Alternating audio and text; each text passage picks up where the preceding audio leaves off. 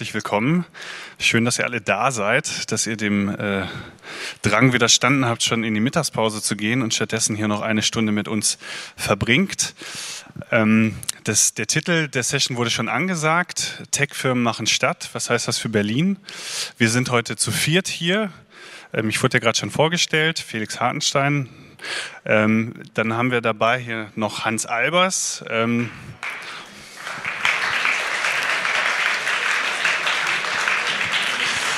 Hans ist ebenfalls mit mir gerade dabei, dieses eben schon genannte Institut für Wirtschaft und Stadt zu gründen, in kurz Invista.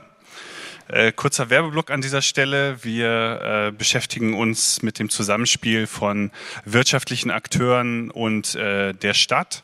Äh, was passiert da im Wechselspiel zwischen diesen beiden Gruppen?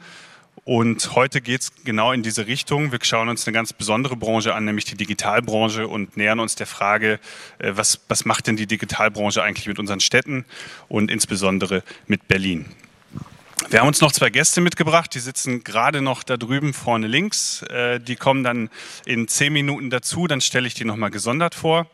Wir fangen jetzt erstmal kurz an mit einem knapp zehnminütigen äh, Input, wo wir ein bisschen erzählen aus einer ganz anderen Ecke, nämlich aus Kalifornien, aus San Francisco und dem Silicon Valley, was wir dort erlebt haben vor einiger Zeit. Und dann schwenken wir um auf Berlin, eröffnen hier die Gesprächsrunde vorne und ähm, diskutieren für knapp 40 Minuten. Dann machen wir eine Fragerunde, das heißt, ihr könnt alle eure eigenen Fragen zu der Thematik stellen und dann wird es noch ein kurzes Schlussstatement geben und dann dürfte die Stunde auch schon vorbei sein.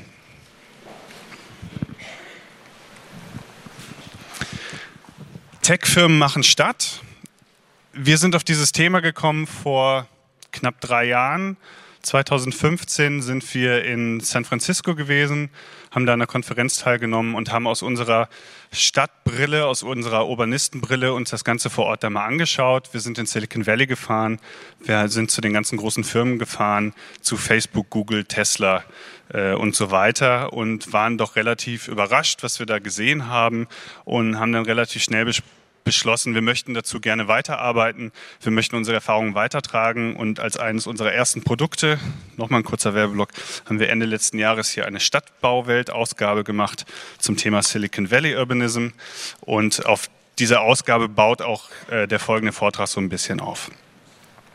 In der Diskussion, wenn es darum geht, ähm, Stadt und Digitalwirtschaft gerät sehr schnell viel durcheinander. Die Diskussion ist oft so ein bisschen wild. Und um das heute ein bisschen zu strukturieren, haben wir uns eine kleine Struktur gegeben. Und diese Struktur besteht aus drei Teilen. Das sind einmal die Geschäftsmodelle der Firmen. Das sind die Stadtvisionen, die diese Firmen repräsentieren und aktiv betreiben. Und das sind drittens die Standortfaktoren, die diese Firmen als Auswirkungen mit sich bringen. Dazu wird Hans jetzt äh, ein bisschen mehr erläutern und wie gesagt, danach geht es dann in die Runde und wir schauen uns an, was das Ganze für Berlin bedeutet. Ja, hallo von mir nochmal. Ich werde also kurz was zu diesen Ebenen äh, vortragen, erzählen, die wir dann auch nachher weiter diskutieren. Das erste ist eben das Geschäftsmodell. Warum ist die Stadt eigentlich interessant für ein, ein Unternehmen, beziehungsweise wo lassen sich daraus die Geschäftsmodelle entwickeln? Also wir kennen ja einige Unternehmen, die, die äh, heute sich mit Stadt, mit Nachbarschaft beschäftigen, die stärken möchten. Ich glaube, eine wichtige Sache ist schon mal, dass die Stadt eben die Dichte hat an, an nachbarschaftlichen Beziehungen, die Dichte an Attraktionen, die Dichte an Geschäften, an Erlebnissen. Insgesamt natürlich, dass man sich dort treffen kann. Und das ist natürlich auch für gerade Unternehmen der Plattformökonomie wichtig und gut. Letztendlich äh, kann man aus dem großen Pool schöpfen, äh, die sozialräumlichen Netzwerke nutzen. Sprich, eigentlich ist man dabei, dass man das Urbane, das typisch Urbane mit solchen Dingen nutzen kann. Wie auch natürlich äh, gewissen Dienstleistungen, hier Postmates, aber wir kennen auch Beispiele Foodora und so weiter. All dies wäre eigentlich fast gar nicht möglich ohne Stadt. Fodora auf dem Land funktioniert nicht gut. Das ist vielleicht auch gerade so ein Kritikpunkt daran, dass diese Unternehmen natürlich eigentlich auch von der Stadt profitieren, dann aber auch vielleicht den ländlichen Raum damit wieder unattraktiver sogar machen.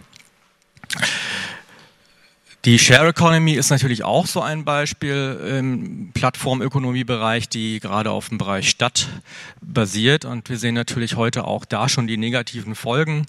Wer durch Berlin geht, sieht immer mehr Fahrräder von äh, meist asiatischen äh, Sharing, äh, Bike-Sharing-Anbietern. Äh, klassische Sharing-Anbieter werden schon auch verdrängt.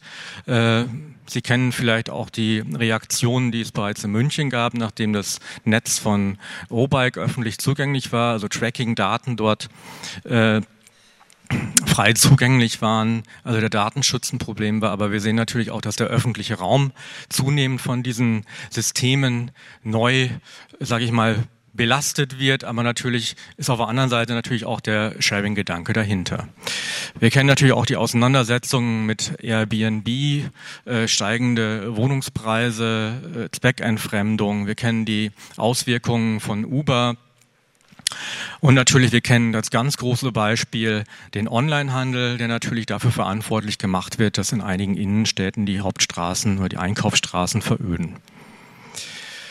Nun fragt man sich natürlich auch, was sind dann die Stadtvisionen eigentlich von Unternehmen? Das gab es ja immer, dass ein Unternehmen auch eine eigene Vision voranträgt.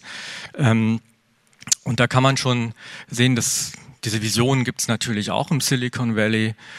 Aber letztendlich kann man auch sagen natürlich, dass äh, die, die Unternehmen oft natürlich das durch die eigene Brille sehen.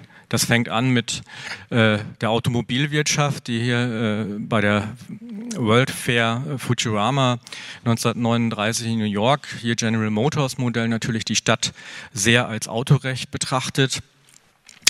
Aber das zieht sich weiter bis heute natürlich in dem Bereich Smart City. In der Smart City-Debatte haben wir natürlich neue Einflüsse gehabt in den letzten Jahren, je nachdem, welche Technologie praktisch auch entwickelt wurde.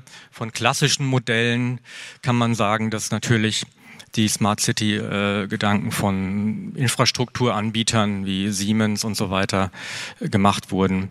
Dann über Telekom, über ähm, die ähm, IBM, Cisco, wo es natürlich darum ging, äh, Breitbandversorgung zu machen.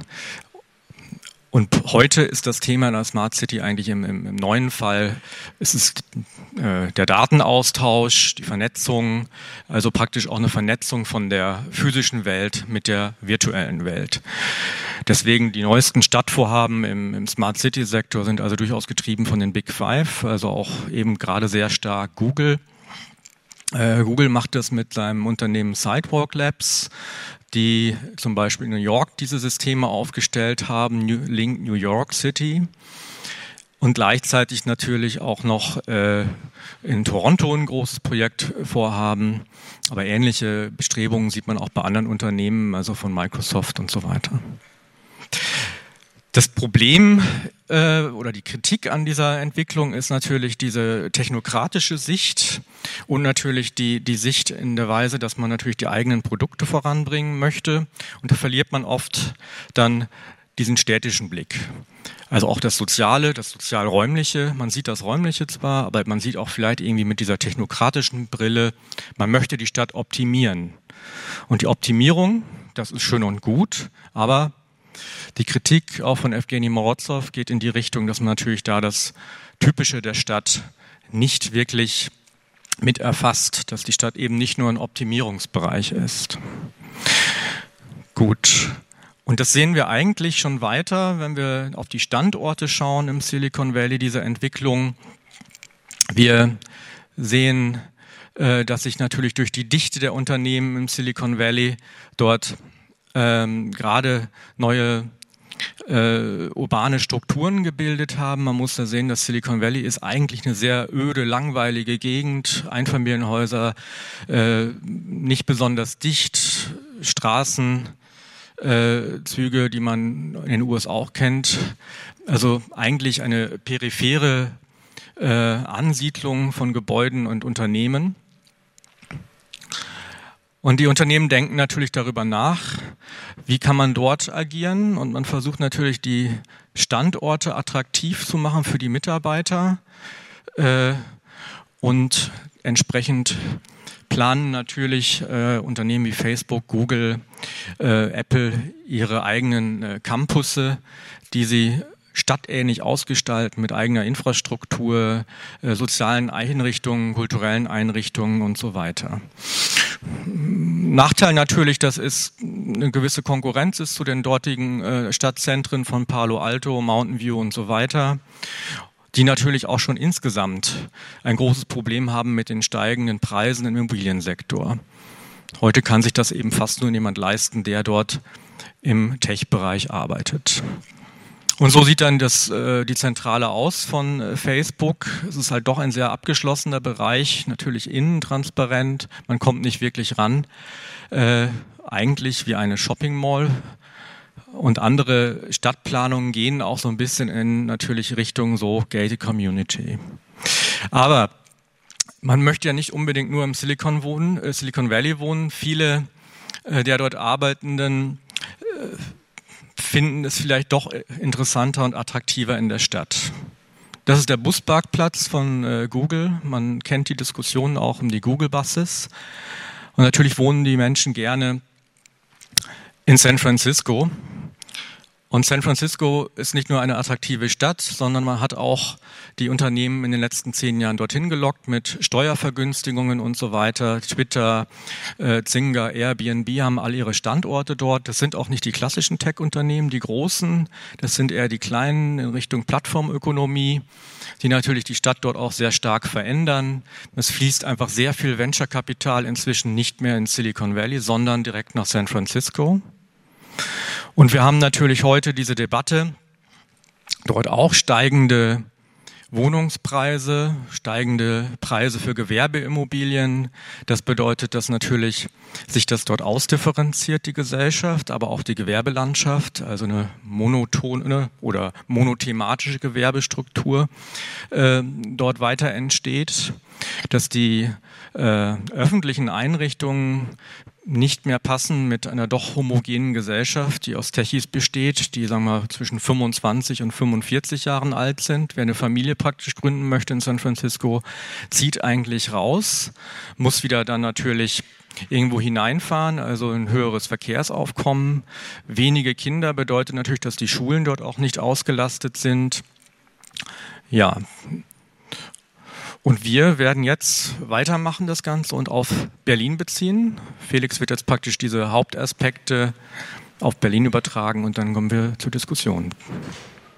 Ja, vielen Dank, äh, vielen Dank Hans dafür. Nimm doch schon mal Platz gerne. Jetzt haben wir gesehen, so ein bisschen, wie es im Silicon Valley aussieht, wie es in San Francisco aussieht. Jetzt kann man natürlich sagen, gut, das ist ein paar tausend Kilometer weg. Äh, da sitzen die ganzen großen Firmen. Was geht uns das an? Jetzt ist es aber so, dass wir in Berlin in den letzten zwei, drei Jahren eine Entwicklung gesehen haben, die zumindest in eine ähnliche Richtung äh, geht oder die zumindest daran erinnert, was in San Francisco geschieht. Und äh, das wahrscheinlich prominenteste Beispiel dafür ist der neue Google Campus, der in Kreuzberg im alten Umspannwerk entstehen soll, am Landwehrkanal. Ähm, eigentlich eine relativ kleine Einrichtung. Google wird da wahrscheinlich nur ein paar Dutzend Leute beschäftigen, wenn überhaupt. Aber es gibt sehr starke Proteste dagegen. Und diese Proteste entstehen dadurch, dass die Menschen, die dort wohnen, Angst haben, dass Preissteigerungen stattfinden, dass die Mieten noch schneller steigen, dass letztendlich Menschen, die im Moment dort wohnen, verdrängt werden von der Tech-Szene, von Leuten, die dort arbeiten, die gut verdienen und die Mieten zahlen können, die sich alteingesessene Kreuzberger schlicht nicht leisten können. Die zweite Ebene sind auch die Gewerbe, die betroffen sind. Ähm, wer Kreuzberg oder auch das nördliche Neukölln in den letzten paar Jahren ein bisschen verfolgt hat, der hat gesehen, dass dort ein sehr starker Gewerbeaustausch auch stattgefunden hat. Also Starbucks gibt's da nicht, aber es gibt natürlich jede Menge schicke Cafés und äh, ähnliche Einrichtungen, die da vorher nicht waren und diese, die diese typische Kreuzberger Mischung zu verdrängen drohen, wo früher Kiezläden drin waren, wo soziale Einrichtungen drin waren, wo Kita drin waren und so weiter. Auch da findet letztendlich ein Wettbewerb über Mieten statt. Und äh, viele Start-ups, wenn sie dann auch das entsprechende Venture-Kapital im Hintergrund haben, sind schlichtweg in der Lage, Mieten zu bezahlen, die eine Kita nicht zahlen kann. Dieser Diskussion wollen wir uns jetzt stellen. Und wie gesagt, hab, wir haben uns dazu zwei Gäste eingeladen, die ich jetzt auf die Bühne bitten möchte. Das eine als erstes ist Katalin Genburg. Katalin ist Sprecherin des Berliner Abgeordnetenhauses für Stadtentwicklung, Tourismus und Smart City. War das so korrekt? Ja. Prima. Für die Linke. Für die Linke, ja, in Klammern noch dahinter. Und dann haben wir noch Cordelia Polina. Cordelia ist äh, Geschäftsführende, hilf mir kurz, Gesellschafterin bei Urban Catalyst und Urban Catalyst ist ein Büro in Kreuzberg, das sich mit partizipativer Stadtentwicklung auseinandersetzt. Und da drüben den Hans, den kennt ihr schon, den muss ich Ihnen mal vorstellen.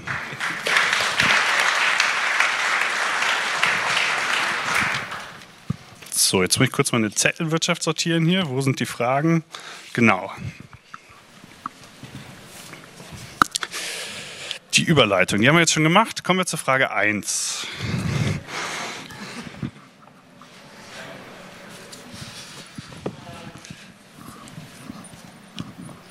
Wir haben jetzt viel gesprochen ähm, oder wir haben schon viel gehört über Silicon Valley und ich habe das jetzt gerade so ein bisschen angedeutet schon, was in, in äh, Berlin aktuell passiert.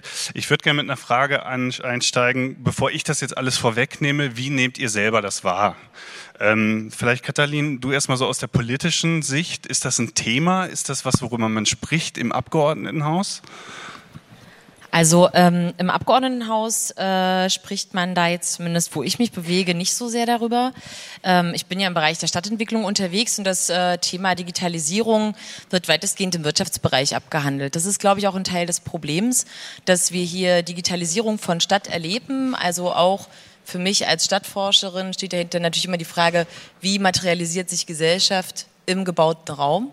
Und deswegen ist sozusagen die Frage, wie verändert dieses Digitalzeitalter, dieser Plattformkapitalismus statt? Eigentlich eine stadtentwicklungspolitische Frage, wird dort aber nicht so sehr verhandelt. Aber die ähm, Situation in der Stadt, die ist schon, finde ich, spürbar und äh, dass auch viele Leute darüber reden, ist auf jeden Fall mitzubekommen und es stellen sich viele Fragen, wie man tatsächlich ähm, umsteuern kann. Und das, ähm, darüber reden wir wahrscheinlich gleich, ne? Noch einmal kurz nach, um nachzuhaken, wie erklärst du dir diesen Widerspruch, dass es einerseits ein Thema ist, was in der Öffentlichkeit besprochen wird und andererseits im Abgeordnetenhaus dann aber scheinbar noch nicht so wirklich vorkommt?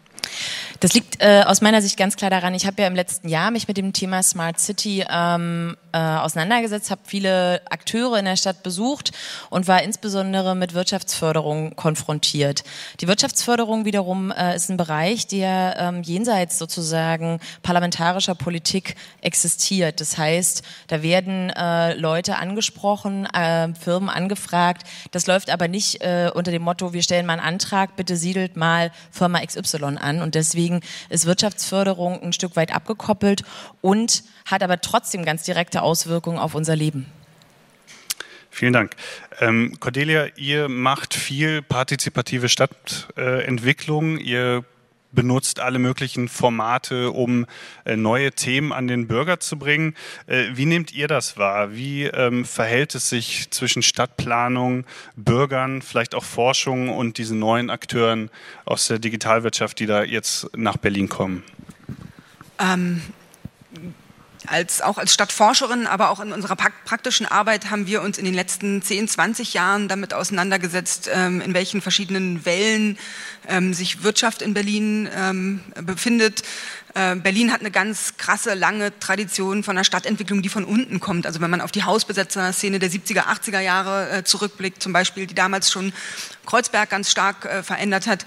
In den 90er Jahren, wo ganz viele Flächen brach lagen, äh, ganz viele Gebäude leer standen, hat sich eine ganz spannende Zwischennutzerszene entwickelt in Berlin. Und aus diesen Strömungen heraus ist Berlin zu so einer Art äh, Labor geworden, wie man in einer Stadt zusammenleben kann, ohne so ganz krassen ähm, Verwertungslogiken zu folgen.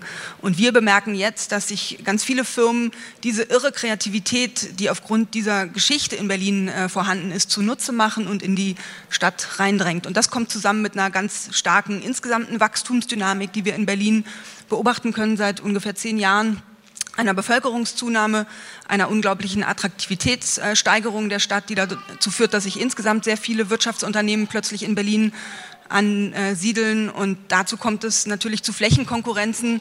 Ähm, und das ist ein ganz, ganz großes Thema, was wir äh, permanent in unseren Verfahren, in unseren Beteiligungsverfahren oder Planungsprojekten beobachten. Also es gibt immer mehr Akteure in Berlin, die um die knapper werdenden Flächen kämpfen. Hans, aus, aus vielleicht aus der stadtökonomischen Brille, äh, wie siehst du das? Ähm, Cordelia hat gerade schon angesprochen, es ist ja ein relativ neues Phänomen. Ich kann mich auch noch daran erinnern, Berlin hat ja in den 90ern händeringend gesucht nach Firmen, die in die Hauptstadt ziehen wollen. Von den DAX-Unternehmen ist damals nur die Deutsche Bahn gekommen. Äh, und jetzt auf einmal dieser Riesen-Run auf die Hauptstadt. Alle wollen auf einmal hier sein.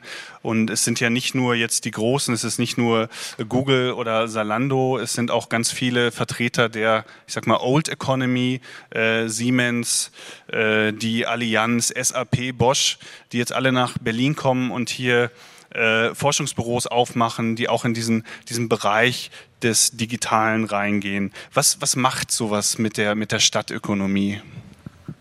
Ja, das ist einerseits natürlich auch ambivalent zu sehen. Also klar ist, ist überall, das ist irgendwie, wird gesagt, ist super, bedeutet Wohlstand, äh, Wachstum, wieder ein, auch einen guten Haushalt für die Stadt.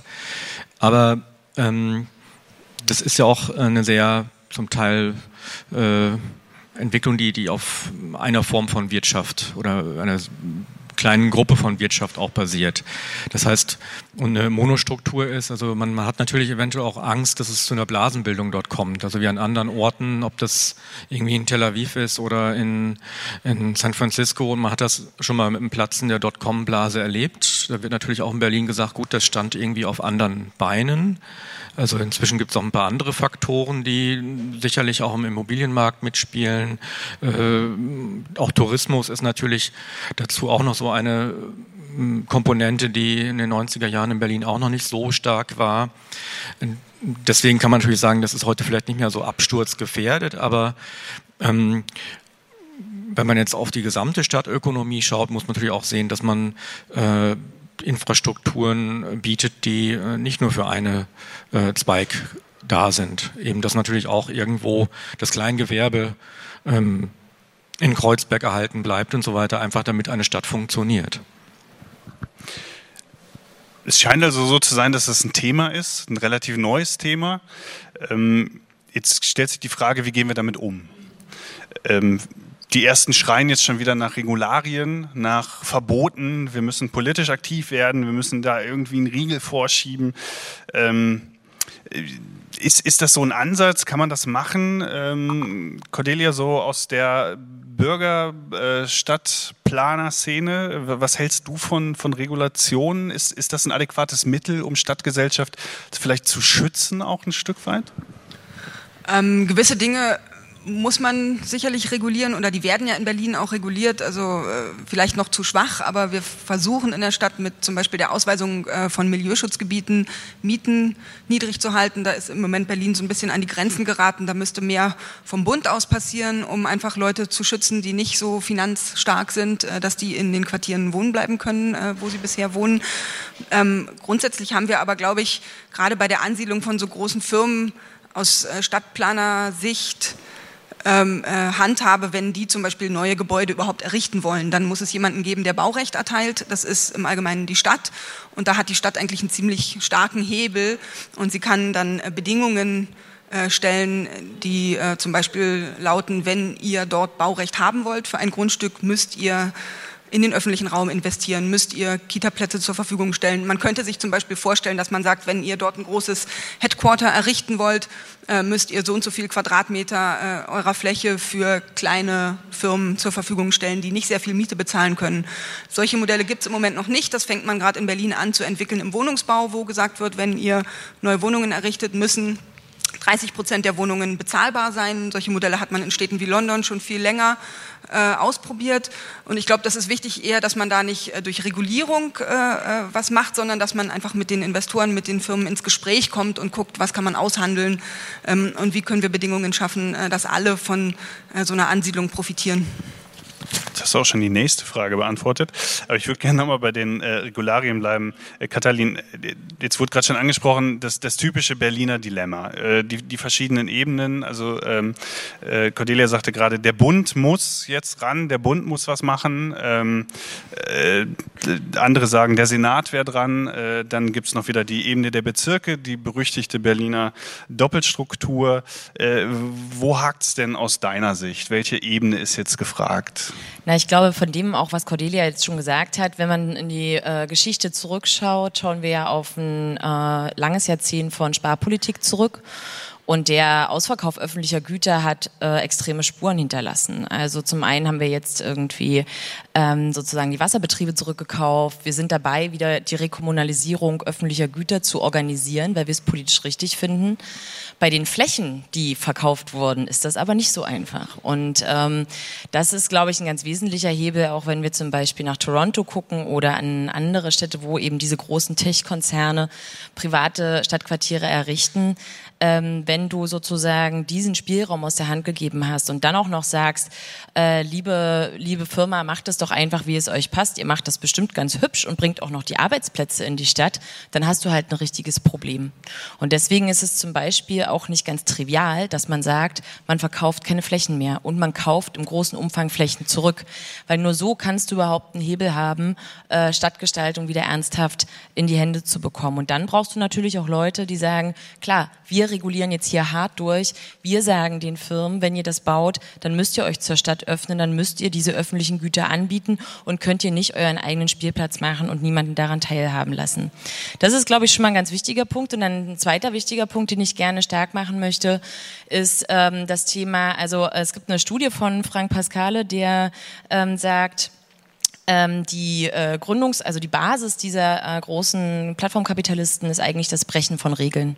Und das erleben wir auch. Also Airbnb ist es einfach völlig egal, was hier für Regeln herrschen. Die machen sogar Werbung, die äh, sich nicht mit dem decken, was wir hier an neuen Gesetzen äh, ausgehandelt haben und lobbyieren richtig hart. Und da muss man einfach ganz klar sagen, da braucht man richtig Rückgrat, um zu sagen, liebe Leute, das, was ihr euch hier so schön als Sharing Economy den Leuten als total nette Geste Kiste verkauft, ist harter Kapitalismus. Es ist einfach der Ausverkauf von öffentlichen Gütern, nämlich zum Beispiel von Wohnraum und sorgt massiv für Wohnraumverknappung. Und da bin ich ganz klar dafür, harte Bandagen anzusetzen und zu sagen, man muss dem einen Riegel vorschieben, denn ähm, dort in diesen Bereichen werden erst Regeln gebrochen und dann wird gesagt, ja, guck doch mal, so viele Anbieter von äh, Wohnungen haben wir in Berlin, alle wollen das, ihr könnt doch nicht ernsthaft jetzt äh, wollen, dass wir hier das Homesharing wirklich wegreglementieren. Und das ist äh, eine Falle, in der wir gerade politisch da auch sitzen mit den Plattformfirmen. Und da brauchen wir ähm, ja, äh, hartes Rückgrat. Die Plattformfirmen sind das eine, Hans. Äh, das andere sind äh, diese stadträumlichen Auswirkungen, äh, wo wir ja hier zentral eigentlich drüber reden wollen. Das ist ja nochmal eine ganz andere Ebene. Ähm, um nochmal auf diese Struktur zurückzukommen, die wir am Anfang vorgestellt haben. Airbnb, andere Plattform, äh, andere Sharing-Modelle, das ist eine Form von Geschäftsmodell. Jetzt haben wir aber diese Unternehmenssitze oder diese Formen von äh, Unternehmenspräsenz äh, in der Stadt. Bringen da Regularien und, und äh, Verbote, Gesetze auch was? Kann ich, kann ich einem Unternehmen vorschreiben, äh, wo es sich anzusiedeln hat? Darf ich da Bedingungen stellen? Wie funktioniert sowas? Ja, es funktioniert ja teilweise, aber auch teilweise nicht. Also ich, gewisse Gesetze haben ja eben vielleicht nicht gefruchtet. Das muss man ja auch kritisch durchaus bemerken. Also ob das jetzt irgendwie Mietpreisbremse ist oder auch das mit Airbnb. Bei Airbnb solchen Unternehmen kommt ja noch dazu, dass es ja auch so eine Monopol schafft, ist dieser Unternehmen. Also ich glaube, wenn man erstmal darauf mal schaut, ist es ja auch ein Marktversagen oder ein Versagen, dass man da den Wettbewerb nicht zulässt. Also ähm, viele dieser Unternehmen streben einfach an, äh, Monopol zu werden. Und, und äh, das ist die eine Seite. Zum, äh, wenn sich ein Unternehmen niederlässt, Ja, es sollte natürlich irgendwie äh, das vielleicht auch schauen, was äh, haben andere Unternehmen früher gemacht. Also die haben ja auch einen Lernprozess mitgemacht. Ich finde das etwas schade, wenn neue Unternehmen heute äh, nicht vielleicht mal schauen, was haben große Unternehmen vor äh, 50, vor 100 Jahren gemacht und haben daraus gelernt, wie sie auch mit der Stadt umgehen, wie sie äh, manchmal auch dann durchaus äh, sich der Stadt gegenüber öffnen oder was, was kann man besser machen. Letztendlich geben sich diese Unternehmen ja auch als gute Unternehmen. Also da ist äh, sicherlich einiges zu machen und das ist dann immer schade, wenn die Unternehmen erst vielleicht da ein bisschen danach anfangen, äh, nochmal einen, Spielplatz zu öffnen oder, oder irgendwelche Ausgleichsmaßnahmen zu schaffen. Spannender Punkt. Ähm wie, wie, könnte das denn aussehen? Also, also wenn man jetzt mal so von Verboten, Regularien, Gesetzen ein Stück weit äh, abrückt, was gibt es denn für andere Maßnahmen? Was können wir denn noch machen? Wie äh, können wir vielleicht kooperativer mit den Firmen zusammen auch stattgestalten? Ähm, was wir in, in äh, San Francisco auch sehr stark gesehen haben oder im Silicon Valley vielmehr sind diese CBAs, die Community Benefit Agreements, wo äh, große Tech-Firmen äh, horrende Summen versprechen, wenn sie zum Beispiel bestimmte äh, Grundstücke von der Stadt kaufen können, wo dann für ein paar Millionen Fahrradwege oder Straßenanbindungen gebaut werden. Äh, das ist jetzt in Deutschland ein völlig unübliches Mittel, äh, würden wir wahrscheinlich auch ein bisschen komisch finden, wenn jetzt Firmen auf einmal anfangen, unsere öffentliche Infrastruktur zu bauen, weil dann gerät man natürlich wieder in diese ganze Diskussion Privatisierung, wem, wem gehört jetzt da die Straße oder wem gehört der Fahrradweg und so weiter. Ähm, was wir aber in Deutschland haben, ist das Mittel des städtebaulichen Vertrags. Das wurde auch eben schon mal kurz angesprochen. Das wird mit der Wohnungs, äh, im, im, Wohnungsbau wird das schon gemacht. Äh, dass Immobilienfirmen dann äh, Auflagen gemacht werden. Also ihr könnt sehr gerne hier ein Wohnhaus bauen, aber ihr müsst euch an den öffentlichen Ausgaben beteiligen. Äh, das kann äh, Gesundheit sein oder das meistens ist es Bildung, Kita, Schulen und so weiter. Wäre das eine Möglichkeit oder was für andere Maßnahmen gibt es dafür für Kooperation zwischen der sozialen Stadtgesellschaft und den Digitalfirmen? Ähm, Hans, fangen wir da nochmal mit dir an. Ja, äh, Möglichkeit sicher. Du sprichst das richtig an mit den CBAs in den USA. Äh, Gibt es auch, sage ich mal, andere Geschäfte, sage ich mal, wo man äh, zubilligt, wenn man der Öffentlichkeit was gibt, dass man auch mehr zurückbekommt, also äh, als Unternehmen. Ich sehe das auch skeptisch, weil diese CBAs wurden in, in San Francisco ja auch gemacht, weil man äh, dort den Unternehmen gleichzeitig wieder Steuererleichterungen äh, gegeben hat.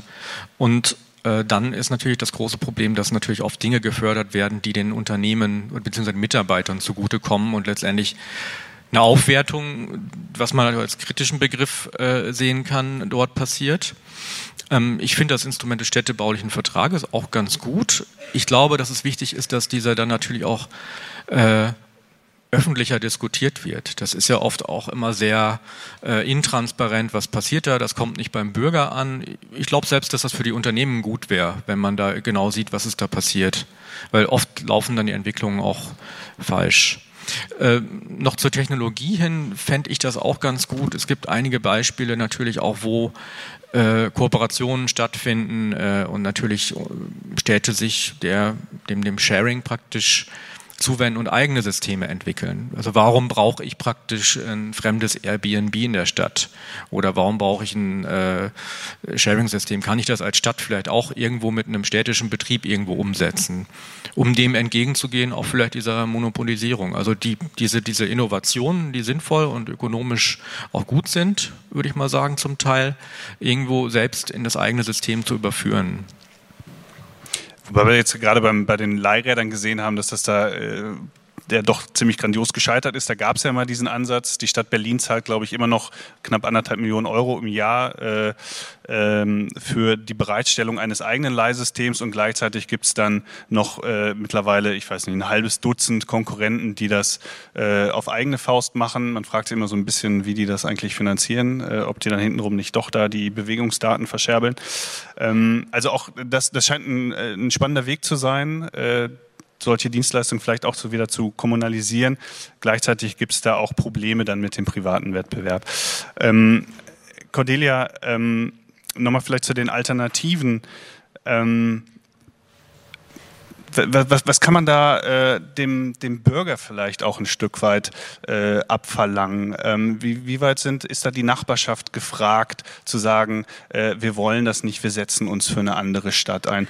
Ähm, und als zweite Frage hinterher, trifft es mit den, mit den Digitalfirmen eigentlich die richtigen oder ist das auch so ein bisschen selektiv? Also man hat ja das Gefühl, Google ist halt ein großartiges Feindbild jetzt gerade in Kreuzberg, aber es ist ja nicht so, als ob das die einzige große Firma in der Gegend wäre.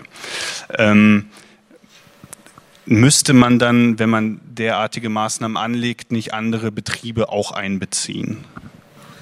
Ähm, also erstmal finde ich, hat Berlin da ein großes Fund mit so einer extrem aktiven Zivilgesellschaft, die sich formiert, äh, die sich artikuliert, um solchen Bewegungen überhaupt ähm, entgegenzutreten oder sie, sie erstmal in der Gesamtheit wahrzunehmen und zu gucken, wie müssen wir uns hier überhaupt äh, verhalten. Das ist, glaube ich, schon mal ein super Vorteil, wo andere Städte durchaus auch neidisch auf Berlin gucken, dass wir hier in der Lage sind, in der Stadt immer solche äh, kritischen Massen äh, zu mobilisieren, die dann ähm, äh, sowas überhaupt erstmal ja, darüber nachdenken. Und ähm, ich glaube, im Moment ist das, also wir haben ja ähnliche, ähnliche Prozesse schon mit Mediaspray versenken gehabt oder so. Das ist wahrscheinlich auch immer, wie gerade äh, die Wirtschaft ähm, sich entwickelt, ähm, entstehen dann solche Bewegungen, muss da kritisch drauf geblickt werden. Ähm, und ich glaube, auf der einen Seite muss man als, als Bürger sein eigenes Konsumverhalten da auch nochmal hinterfragen und überlegen, warum kann sowas wie Zalando so groß werden äh, und ich jammere darüber, dass die kleinen Läden in meiner Nachbarschaft äh, schließen müssen. Da muss vielleicht auch nochmal ein Umdenken ähm, einsetzen. Und dann, glaube ich, ist man aber auch als Bürger oder ist es wichtig, um nochmal auch zu gucken, wie kann man da mit den Firmen kooperieren, zu schauen, was für Art von Planungsverfahren kann es geben, ähm, um äh, Bürger Firmen, Politik, Verwaltung zusammenzubringen in einem Stadium, wo solche Projekte geplant werden, wo Baurecht erteilt wird ähm, und sowas. Also da ist vielleicht auch noch mal früher anzusetzen, nicht erst, wenn die Sachen irgendwo stehen, sondern im Planungsprozess. Braucht es auf politischer Ebene vielleicht auch sowas wie, ein, äh, wie eine Vision, wie ein Leitbild? Also man hat ja so ein bisschen den Eindruck, dass im Moment Berlin auch aktiv politisch als Technologiestandort vermarktet wird, als Digitalstandort. Ähm, werden da auch Folgen übersehen oder widerspricht sich da Politik vielleicht auch ein bisschen? Ich habe immer so den Eindruck, dass auf der Bezirksebene äh, die Verantwortlichen die Hände über den Kopf äh, zusammenschlagen und sagen, oh Gott, oh Gott, oh Gott, jetzt müssen wir die hier auch noch irgendwie unterbringen, während dann auf Senatsebene ähm, aber vielleicht schöne Fotos gemacht werden und gesagt haben, hier, toll, wir haben wieder ein Unternehmen nach Berlin gebracht. Na, erstmal, also ich war nie ein Fan von Leitbilddebatten. Ich finde das irgendwie Panne. Also äh, eine Stadt ist eine Stadt und ich finde sozusagen immer dieses, wir brauchen ein Leitbild, worunter sich alle versammeln, äh, das ist mir fremd. Und trotzdem bin ich Teil dieses Ladens, der äh, in Leitbildern denkt und deswegen muss man damit umgehen. Ich glaube, die Smart City Strategie ähm, soll ja überarbeitet werden. Das hat sich unsere schöne Regierungskoalition vorgenommen. Das ist schon mal ein Anfang. Es ist leider jetzt noch nicht so richtig ähm, klar, in welche Richtung das geht. Ich finde es gut, wenn sich äh, unser Digitalstaatssekretär vorgenommen hat, eine Digitalstrategie aufzustellen. Denn ich glaube, bei all dem, was wir diskutieren, es geht eben nicht darum, dass äh, Google das super Feindbild ist. Ich meine, das bietet sich jetzt an, weil irgendwo muss sich sozusagen mal der Widerstand entladen. Aber ähm, man muss sich sehr klar machen, dass natürlich in vielen Dingen, also in, in den Carsharings, in den Bikesharings, überall sind Datensammelmaschinen versteckt. Äh, das sind ja auch alles Dinge, die uns betreffen und die wir nicht cool finden. Also ich jedenfalls nicht. Und ähm, wenn es genau darum geht, ist es eben genau die Frage, wie kriegen wir denn das Thema Stadtentwickeln mit einer Digitalstrategie zusammen? Und deswegen ist es auch, glaube ich, umso wichtiger, dass wir das zusammendenken und ähm, zusammen entwickeln. Und äh, da ist es eben auch wichtig, sozusagen die Leute auch mitzunehmen. Das ist immer so ein typischer Politikersprech, weil die aber auch, also weil viele Leute wissen halt auch einfach nicht, dass da Datensammelmaschinen drinne stecken. Und das ist halt schon dann am Ende genau dieses Zusammenspiel von, äh, wenn wir das nicht hart durchregulieren, dann werden wir einfach wegreguliert. Also das Öffentliche, die Kommune, das Kommunale das wird einfach von den äh, Firmen derart wegreguliert, weil sie inzwischen die Wirtschaftsmacht haben. Und äh, deswegen muss man da sehr klar die Bandagen anlegen. Und Digitalstrategie ist zumindest schon mal eine Aussagefähigkeit in die Richtung. Jetzt sage ich mal so ganz lapidar, du sitzt ja da am Hebel, du bist ja die Politik, jetzt mal so ganz personalisiert hier, äh, dann mach doch. Ja? Also Problem erkannt, handeln. Soll ich darauf jetzt gleich antworten? Ja. Ich bin eine Person in diesem großen Parlament. Nein, es ist einfach ähm, auch ein Thema, ich finde das gut, das ist jetzt immer wieder, ich habe auch, äh, rede viel mit Studierenden, die mich befragen. Ich bin die Erste, die äh, diesen Sprecherposten Smart City äh, Sprecherin hat, habe mir den nicht gegeben, weil ich Smart City toll finde, sondern weil ich wollte, dass äh, Menschen, die damit darüber reden wollen, mit mir darüber reden dass wir über eine linke Vision von digitaler Stadtentwicklung reden. Und ich merke aber eben auch, es gibt kaum Ansprechpartner bis, bereits äh, bisher in der Politik. Ich meine, Günther Oettinger sitzt in Brüssel und ist für Digitales zuständig, sagt ja wohl alles. Und insofern gibt es da einiges zu tun, sozusagen auch diese gesellschaftliche Bewegung auch in die Parlamente zu heben. Ich kann nur jeden ermutigen, selber zu kandidieren. Insofern ist das vielleicht schon mal ein guter Anfang. Äh, du sagst gerade linke äh, Stadtvision. Äh, ein, ein Beispiel, was, was ja da in diesem Zusammenhang immer wieder gerne genannt wird, ist Barcelona, ähm, was auch so, ja, so ein bisschen Vorbildcharakter hat. Da könnte man sich ja dran äh, orientieren mit einer eigenen Digitalbürgermeisterin und eben diesem Versuch, den wir eben auch schon mal angesprochen haben, Dinge zu rekommunalisieren, Daten in kommunale Hand zu holen. Ähm, ich bin da manchmal tatsächlich noch auch sehr kritisch dem gegenüber, weil ich mich immer frage, gut, jetzt hat die Kommunalregierung die Daten, ist das jetzt unbedingt besser, als wenn äh, irgendeine x-beliebige Firma diese Daten hat? Ich weiß natürlich auch nicht, wer in Barcelona in 15, 15 oder 20 Jahren regiert und ich habe keine Ahnung, was die dann mit meinen Daten machen. Und äh, ich weiß auch nicht, auf welchen Servern die gespeichert werden und wer die dann vielleicht nochmal hervorholt oder so. Also müsste äh, in diesem Zusammenhang nicht die Forderung sogar sein, äh, wir müssen diese Dinge möglichst ganz raushalten aus dem öffentlichen Raum? Nochmal an dich die Frage. Nein.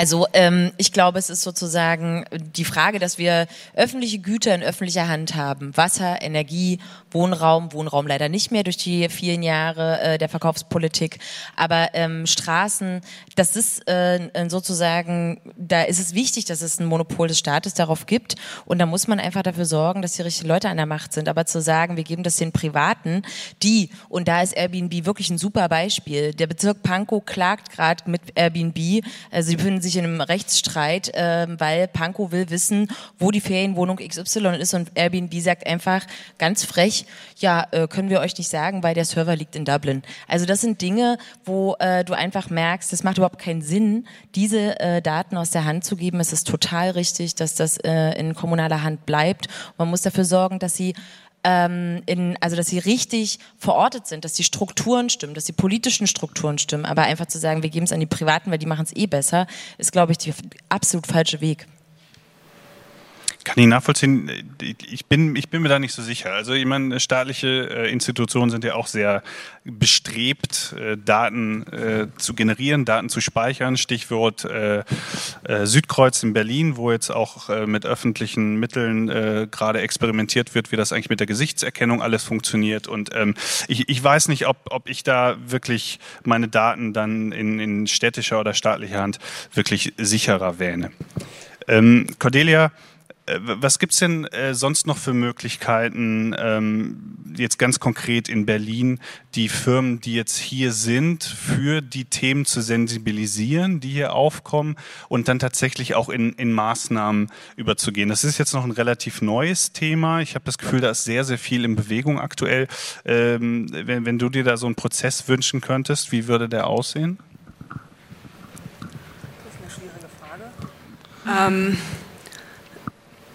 ich glaube, ein gegenseitiges Aufeinandertreffen muss man, also dafür muss man Plattformen bieten und Foren bieten, äh, wo, wo verschiedene Akteure sich treffen können. Das ist, glaube ich, total wichtig und wo man wo man Anlässe findet, gemeinsam miteinander zu diskutieren. Also für das RW-Gelände äh, beispielsweise betreut unser Büro gerade ein Planungsverfahren zusammen mit den Investoren, mit den Nutzerinnen und Nutzern vor Ort, mit den Anwohnern aus dem Gebiet, mit der Politik, mit der äh, Verwaltung und äh, die überlegen zusammen in Workshops, wie die Entwicklung auf diesem äh, wichtigen Gelände im Zentrum Berlins in den nächsten Jahren vorangehen kann und was man da machen kann. Also bauen Modelle zusammen, diskutieren zusammen zu verschiedenen Themen und verständigen sich über, über wo Dissens herrscht, wo es Konflikte gibt und wo man gemeinsam in eine Richtung arbeiten kann. Und ich glaube, solche Anlässe muss man schaffen äh, an ganz konkreten Beispielen, damit man miteinander ins Gespräch kommt und gemeinsam Lösungen entwickelt. Es gibt ja jetzt nun mal auch Leute, ähm, die mit einer gewissen Berechtigung sagen, ähm, da sind Akteure am Werk, mit denen wollen wir uns gar nicht an einen Tisch setzen, ähm, wo ähm, es halt über die lokalräumlichen äh, Auswirkungen hinausgeht und Leute sagen, also Google steht einfach global für etwas, was wir nicht gutheißen. Und dann ähm, hört man manchmal so Sätze wie ja mit, mit, mit Waffenlobbyisten oder mit der Tabaklobby setzen wir uns ja auch nicht an einen Tisch und diskutieren mit denen, äh, wie, wie, wir gemeinsam unsere Stadt gestalten. Ähm, muss man solche Stimmen ernst nehmen und wie schafft man es vielleicht dann trotzdem, äh, Google ist ja jetzt nun mal da und viele andere sind auch da. Wie, wie schafft man es da jetzt in, in, in einen Dialog zu kommen, Hans? Ja, also das ist klar, die, die, es gibt immer die, die Menge derjenigen, die natürlich dort auch äh, so gegen sind. Das ist auch in jedem Partizipationsprozess so, das wirst du auch wissen. Ähm, letztendlich natürlich kann man irgendwo da auch nur Kompromisse finden. Ich glaube, Ignoranz eben ist da auf beiden Seiten schlecht, auch auf Unternehmensseite. Das, ich glaube, das liegt auch auf beiden Seiten dann oder auch auf drei Seiten, dann wenn wir auch noch Verwaltung, Politik mal dazu nehmen, also Zivilgesellschaft, Wirtschaft, äh, Verwaltung, Politik als drei Sektoren, dass man ähm, dort auch manchmal ein Unwissen sieht. Also äh, gerade was das Thema Stadt angeht, ist für viele einfach so immer, ja, das findet in der Stadt statt. Aber gerade bei den Unternehmen findet dann das auch irgendwie ja nur dort statt und man hatte irgendwie nicht diesen diesen richtigen Bezug. Äh, bei, bei vielen Unternehmen ist es ja auch so, die so global wirken, die können auch schnell wieder weg sein. Äh, wo ist dann die, die, die Bindung zum Standort? Finden die das schon über den, die, die Mitarbeiter statt? Ich glaube, das ist auch so eine Komponente. Wie stark sind die Mitarbeiter am Standort involviert und auch zeigen sich dort verantwortlich? Das, das sind alles so Fragen, die man auch auf die neuen Unternehmen irgendwie richten muss und natürlich auch ähm, die Unternehmen der Old Economy haben natürlich meistens auch die großen viel mehr Mitarbeiter. Also wenn ich mir anschaue, Airbnb hat ein paar tausend, eine Hotelgruppe wie Hilton hat natürlich also A, eine ganz andere Form von Mitarbeitern, also auch sehr viele, die sehr wenig verdienen, aber natürlich, ich weiß nicht, Hunderttausende oder so, haben die, die Objekte in Besitz. Da muss man auch sagen, äh, dass natürlich, da muss man überlegen, ist das mit dem, mit dem Eigentum, also das, das wird ja auch mal verlagert. Also bei Airbnb, da ist der Verantwortliche ist letztendlich ja der Wohnungsbesitzer. Aber den Profit macht natürlich die Plattform. Also äh, schwierig. Ich glaube, da gibt es auch Innovationen, wo man sagen kann, da haben vielleicht Unternehmen gemerkt, da muss was gemacht werden. Ich glaube, das ist auch ein Markt. Also ich habe letztens eine Kryptowährung, die auf lokaler Basis lief, äh, kennengelernt. Das fand ich irgendwie auch ganz interessant. Ähm, also ich glaube, das sind so, so Ansätze, die man natürlich auch ins, ins Räumliche, ins Stadträumliche reinbringen kann. Also durchaus mehr Dialog. Ich glaube, dies ist auch jetzt bei Dingen bei den Kammern, IHK und so weiter alles doch ziemlich Randthema. Also da beschäftigt man sich mit Stadtentwicklung, aber wer sitzt da? Das ist die Immobilienbranche und nicht die Leute, die letztendlich eigentlich gerade die Stadtentwicklung machen oder die, die, die als Verantwortliche dafür gesehen werden. Stichwort Immobilienbranche. Ähm ich habe oft das Gefühl, dass diese neue Form von Wirtschaften ganz stark auch tatsächlich mit der Immobilienbranche verwoben ist. Ich denke jetzt mal an so Coworking-Anbieter wie äh, äh, WeWork zum Beispiel, ähm, die ja ähm, am Potsdamer Platz relativ massiv ähm, sich jetzt eingemietet haben und äh, dem man wahrscheinlich unterstellen könnte, dass ihr Geschäftsmodell darin besteht, Büroflächen anzumieten und dann mit einem gewissen Markup an Startups, an Kreative, aber auch an Old Economy Firmen weiter zu vermieten und das Ganze natürlich unter dem Label von Kooperation, von Kreativität, von Innovation. Gleichzeitig haben wir ja in Berlin nun mal schon eine Lage, wo Immobilienpreise durch die Decke gehen. Der Guardian hat kürzlich eine Studie zitiert, dass Berlin letztes Jahr die, äh, die höchsten Immobilienpreissteigerungen weltweit hatte. Äh, ist das vielleicht auch nochmal so ein Punkt, ähm, Katalin, wo Politik gefragt ist über den Wirtschaftszweig jetzt hinaus. Äh, Stichwort, wem gehört eigentlich der Boden, auf dem wir uns hier befinden? Wem gehören eigentlich die Gebäude, in denen wir uns bewegen? Ähm, Kannst du uns da vielleicht noch mal ein paar Einblicke geben? Auf jeden Fall. Also das war ja sozusagen auch mein äh, Statement vorhin. Ich glaube, dass es ähm, also auch heute eigentlich ein völlig neues Selbstverständnis von Städten bräuchte. Also Städte sind die Orte äh, im Zeitalter der Urbanisierung, Reurbanisierung, wo ähm, alle hinwollen. Ähm, das ist weltweit ein Trend. Und da kann man dann einfach auch sagen, okay, äh, man muss sich irgendwie mit den Regeln und den Ansagen, die man selber macht, jetzt auch mal wieder neu äh, sortieren, weil man hat auch bestimmte Möglichkeiten, noch Ansagen zu machen. Und ähm, ich wollte vorhin ja schon sagen, dass es auch wichtig ist, dass die Städte selber ähm, zum Beispiel sagen, wir geben unseren Boden nicht mehr her. In Berlin haben wir jetzt im Koalitionsvertrag verhandelt, ähm, dass wir Boden, der für Wohnraum, also Wohnungsbau geeignet ist, nicht mehr verkaufen. Das ist jetzt in einer Situation, wo man nicht mehr so viel Boden hat, wenn man schon fast alles verschleudert hat, äh, eine denkbar schlechte äh, Ausgangsposition. Aber es gibt ja auch die Möglichkeit, jetzt mit einem exorbitanten Überschuss, den wir in Berlin haben, eben nicht Schulden zu tilgen, sondern zu sagen, alles klar, wir kaufen jetzt einfach systematisch die Grundstücke zurück. Wir kaufen vor allem die Grundstücke zurück, mit denen hier am härtesten spekuliert wird. Auch das ist nicht so richtig ähm, sozusagen ähm, lukrativ und billig. Aber trotzdem ist es für die Frage, wir reden gerade darüber, wo können wir überhaupt bezahlbaren Wohnraum bauen? Die städtischen Wohnungsbaugesellschaften würden bauen, wenn sie Boden hätten. Und dann einfach zu sagen, alles klar, der Investor hat jetzt das dritte Mal den Bauantrag verlängert, baut einfach nicht, es wurde jetzt, das Grundstück wurde schon das dritte Mal verkauft, wir werden jetzt einfach dort ein Vorkaufsrechtsgebiet drauflegen und beim nächsten Verkauf wandert das wieder an die Stadt zurück. Klar für einen gewissen Preis, aber immerhin, um eine strategische Ansiedlung und Stadtpolitik zu machen. Oder zum Beispiel Oberschöneweide. In Oberschöneweide, Jahrzehnte dachte man, dort ist nur Niedergang, da wird nie wieder jemand hinziehen wollen. Jetzt war da neulich das Stadtforum Gewerbe und es waren wahnsinnig viele Leute dort und es ist jetzt schon klar, dort wird so hart spekuliert, es muss wirklich was passieren. Und dort auch zu sagen, wir ziehen auch das Gewerbe endlich wieder in die öffentliche Hand, weil wir brauchen es als Verfügungsraum für zum Beispiel Ansiedlung von Unternehmen, die nicht immer nur Startups sind, aber die auch Startups sind, weil nicht alle Startups sind böse, ähm, aber sozusagen überhaupt Gestaltungsspielräume zu haben, dafür braucht es ganz klar äh, hartes Planungsrecht und die Möglichkeiten gibt es. Stichwort enteignungsgleiche Eingriffe. Ähm, gibt es Leute, die finden das voll blöd. Ich glaube, es ist in der Situation absolut richtig.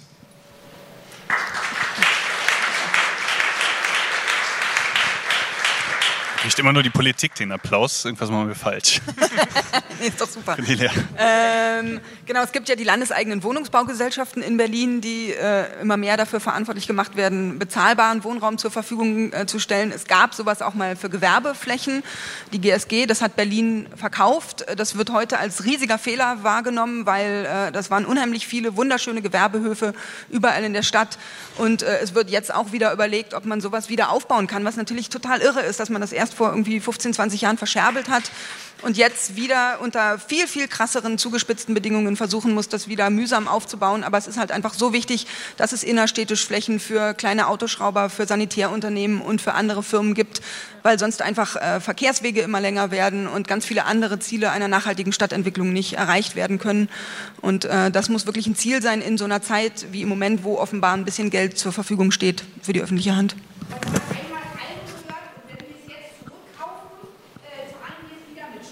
Ja.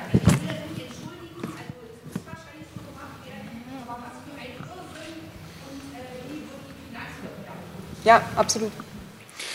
Damit auch einmal Applaus noch hier kurz für die bürgerliche Seite. Wir haben jetzt noch knapp zehn Minuten, um die Runde ein bisschen aufzumachen. Ähm, ich würde jetzt erstmal vorschlagen, dass wir mit drei Fragen anfangen und dann mal schauen, wie weit wir kommen. Äh, kurze Bitte, wirklich Fragen, ähm, keine, keine Statements oder äh, Co-Referenzen, sondern einfach nur eine konkrete Frage und wir versuchen die dann hier oben in der Zeit zu beantworten. Ähm, gibt es da Wünsche? Hier vorne sehe ich eine Hand. Ja, eine kurze Frage und zwar gibt es nicht auch Konkurrenz zwischen Städten wie Hamburg, München und Berlin, Google anzusiedeln zum Beispiel? Also wir sprechen immer nur davon, dass es Gruppen gibt, die es nicht wollen, aber gibt es nicht auch Politiker, die zum Beispiel Bestrebungen haben und darum konkurrieren? An wen geht die Frage? An, an alle, okay. Wer, wer möchte antworten? Ja, klar gibt es, weil äh, seit wir im Kapitalismus leben, leben wir in Städtekonkurrenzen. Ähm, das ist aber sozusagen äh, der eine Widerspruch, mit dem man arbeiten muss. Ähm, Die große Frage ist tatsächlich, wie schaffen wir es, Steuergerechtigkeit so herzustellen, dass die Kommunen überhaupt nicht darauf angewiesen sind, immer die besten, noch größeren Unternehmen anzusiedeln. Das ist doch das Problem, dass diese Bundesregierung das nicht auf die Kette kriegt, wirkliche Steuergerechtigkeit so herzustellen, dass auch das kleinste Dorf in Posemuckel damit leben kann, wenn Google nicht hinkommt. Gibt es noch mehr Fragen? Einfach Hand hoch. Hier vorne rechts.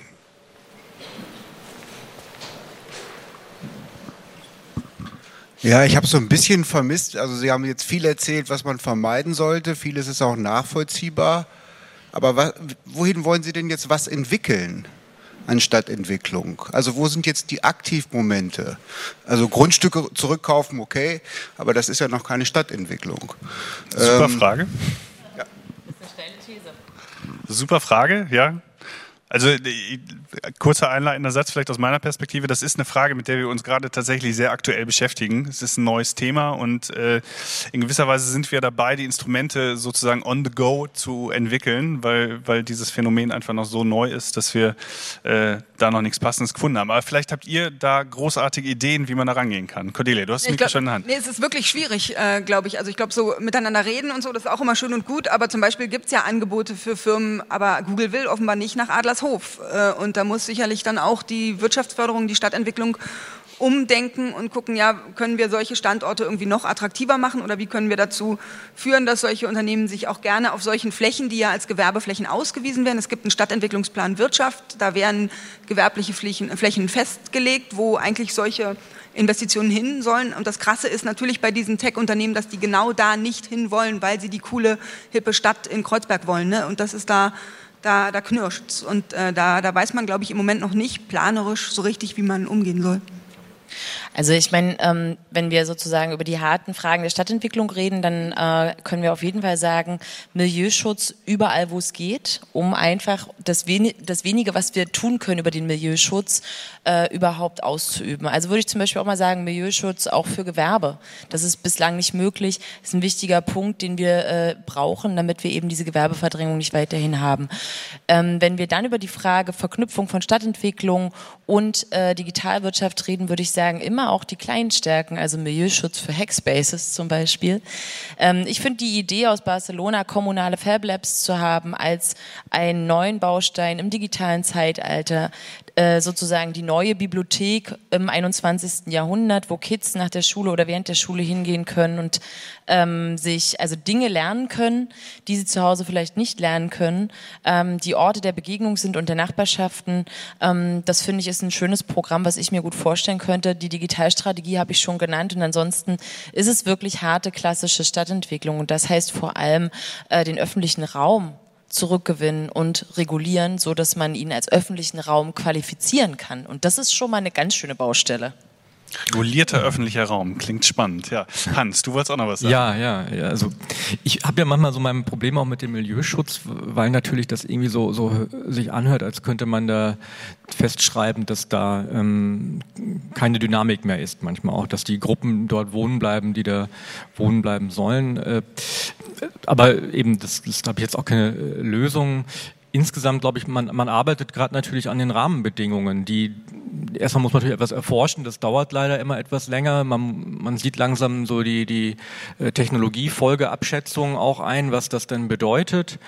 Und ähm, ich glaube, ein Schritt ist auch schon, dass man wieder zulässt, dann natürlich Mischnutzungen äh, besser herzustellen. Also da gibt es eine Novelle, ob das jetzt alles schon das Richtige ist, aber so, dass man auch erkennt, dass gewisse Nutzungsmischung, Vielfalt nicht nur im Milieu praktisch notwendig ist, also im, im, im reinen Bevölkerungs- und Bürgerniveau, sondern auch in der Nutzungsvielfalt der Gewerbe. Zeit für eine letzte Frage haben wir noch. Gibt es da noch jemanden? Hier vorne? Ähm, wie ist denn der internationale Austausch zu ähm, verschiedenen Methodiken aus anderen Städten? Weil Berlin ist ja was die ähm, Preissteigerung vor allem der Mieten betrifft, ja eigentlich eine Stadt, bei der das relativ spät jetzt erst passiert ist und London, Paris etc. sind überall da schon sehr, sehr viel weiter fortgeschritten und ich kann mir vorstellen, dass es da ja irgendwie auch Methodiken, Ansätze gibt, die die schon ausprobiert haben und die vielleicht in Berlin auch interessant sein könnten. Ja, auch eine sehr gute Frage. Möchte da jemand, sonst kann ich drauf von Bei dem vorhin schon, schon angesprochenen Stadtforum, das ist eine große Veranstaltung der Öffentlichkeitsarbeit der Senatsverwaltung für Stadtentwicklung, war neulich ein Leiter der Städtebauabteilung von der Greater London Authority, äh, die dieses Phänomen, dass zum Beispiel ganz viel Gewerbeflächen aufgefressen werden von sehr renditeträchtigem Luxuswohnungsbau, hat er super eindrücklich beschrieben und gesagt, passt echt auf in Berlin, dass euch das hier nicht auch passiert, sichert eure Flächen. In London versuchen die aber natürlich auch mit Kleinstmaßnahmen, weil die natürlich überhaupt keine öffentliche Kohle haben, äh, Workspaces und kleine Atelierräume und so weiter äh, zu sichern, weil die einfach auch merken, dass ihnen durch diese hochpreisigen Entwicklungen der ganze Humus der Kreativität einfach wegbricht und dass irgendwann keine coolen Kreativen mehr nachkommen, die irgendwie wieder größere Innovationen generieren können. Und dass es einfach total wichtig für so eine Stadt ist, die sich als kreative Stadt äh, begreift, äh, dafür einfach gute Bedingungen zu bieten. Ich würde sagen, insgesamt schaut man natürlich immer irgendwie, was in anderen Städten los ist, äh, um zu wissen, was überhaupt möglich. Ähm, da gibt es, wie gesagt, zu, nach Barcelona einen ganz guten Draht. Ähm, da ist eben auch die Frage, wie schafft man es überhaupt sozusagen aus einer privat organisierten Smart City, äh, die vor allem von Cisco gesponsert war, ähm, zu einer ähm, linken Idee von Smart City zu kommen. Und das haben die aus meiner Sicht äh, in Barcelona ganz gut organisiert. Ansonsten gibt es natürlich im Bereich der Stadtentwicklung verschiedenste Möglichkeiten. Schauen wir immer nach Wien, wie dort der Wohnungsbau organisiert ist. Ich schaue gerne auch nach Amsterdam. Die haben zum Beispiel das Stadtmarketing abgeschafft, finde ich auch ganz cool. Und äh, kleiner Werbeblock am Rande, das neue Volksbegehren Berlin werbefrei ist auch nicht von schlechten Eltern. Und äh, es gibt auch andere Städte, die auch ohne Werbung auskommen. Also insofern gibt es im Bereich der Stadtentwicklung, die ja immer so global alles Mögliche umfasst, ganz schöne Beispiele weltweit für alles Mögliche. Vielen Dank für diese Antworten. Vielen Dank, dass ihr heute da wart. Äh, vielen Dank an euch für die guten Fragen.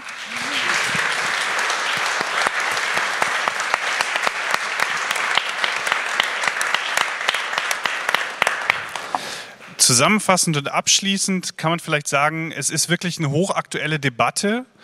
Die maßgeschneiderten Lösungen werden gerade überall noch entwickelt. Da ist Berlin nicht alleine. Da gibt es äh, Bestrebungen in Barcelona, die wurden jetzt schon öfter genannt. Es gibt Bestrebungen in Amsterdam, aber auch in vielen anderen Städten. Ähm, es gibt aber auch andere Beispiele. Ich würde jetzt London und San Francisco hervorheben, wo eigentlich äh, naja, da scheint das Kind irgendwie schon in den Brunnen gefallen zu sein. Also da sind noch ganz andere Preise, die da aufgerufen werden. Äh, da hoffe ich, dass wir da in Berlin nicht hinkommen, aber es wird harte Arbeit und da müssen wir was tun. Ähm, und äh, wer von euch an diesem Thema interessiert ist, ähm, ich möchte diese, diesen Moment noch kurz nutzen, um zwei weitere Veranstaltungen zu bewerben die sich weiter mit diesem Thema beschäftigen, an denen ihr gerne teilnehmen könnt und wo wir versuchen werden, eben diese Lösungen, die es braucht, zu entwickeln. Die erste Veranstaltung ist am Montag, also in drei Tagen schon. Die findet statt im Deutschen Architekturzentrum DATS ab 18 Uhr. Ist organisiert vom DATS und vom äh, Urbanophil, dem Netzwerk für urbane Kultur.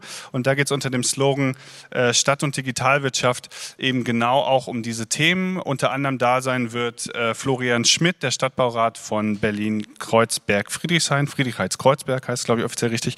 Ähm, es wird auch da sein der Campus-Chef von Google und noch einige andere spannende Leute. Das ist am Montag 18 Uhr im äh, Deutschen Architekturzentrum DAT in der Köpenicker Straße, ich glaube, das heißt jetzt nicht mehr Köpenicker Straße, das ist ein komischer Weg an dem Sitz. Im zweiten Hinterhof muss man ein bisschen suchen. Ähm, dann die zweite Veranstaltung, auf die ich noch hinweisen möchte, findet am 9. statt, also auch schon sehr bald. Äh, das ist diese Veranstaltung hier, da habe ich auch einige Flyer, wer da Interesse hat. Das ist organisiert von Metro Zones und von Lause bleibt.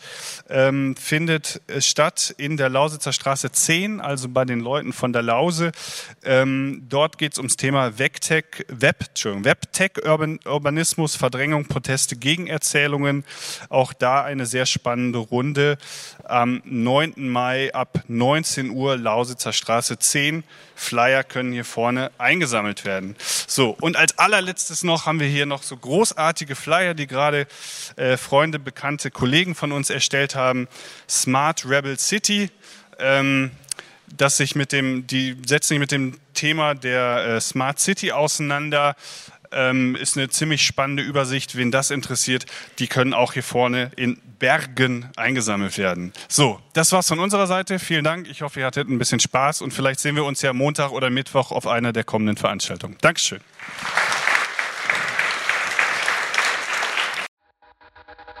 Thank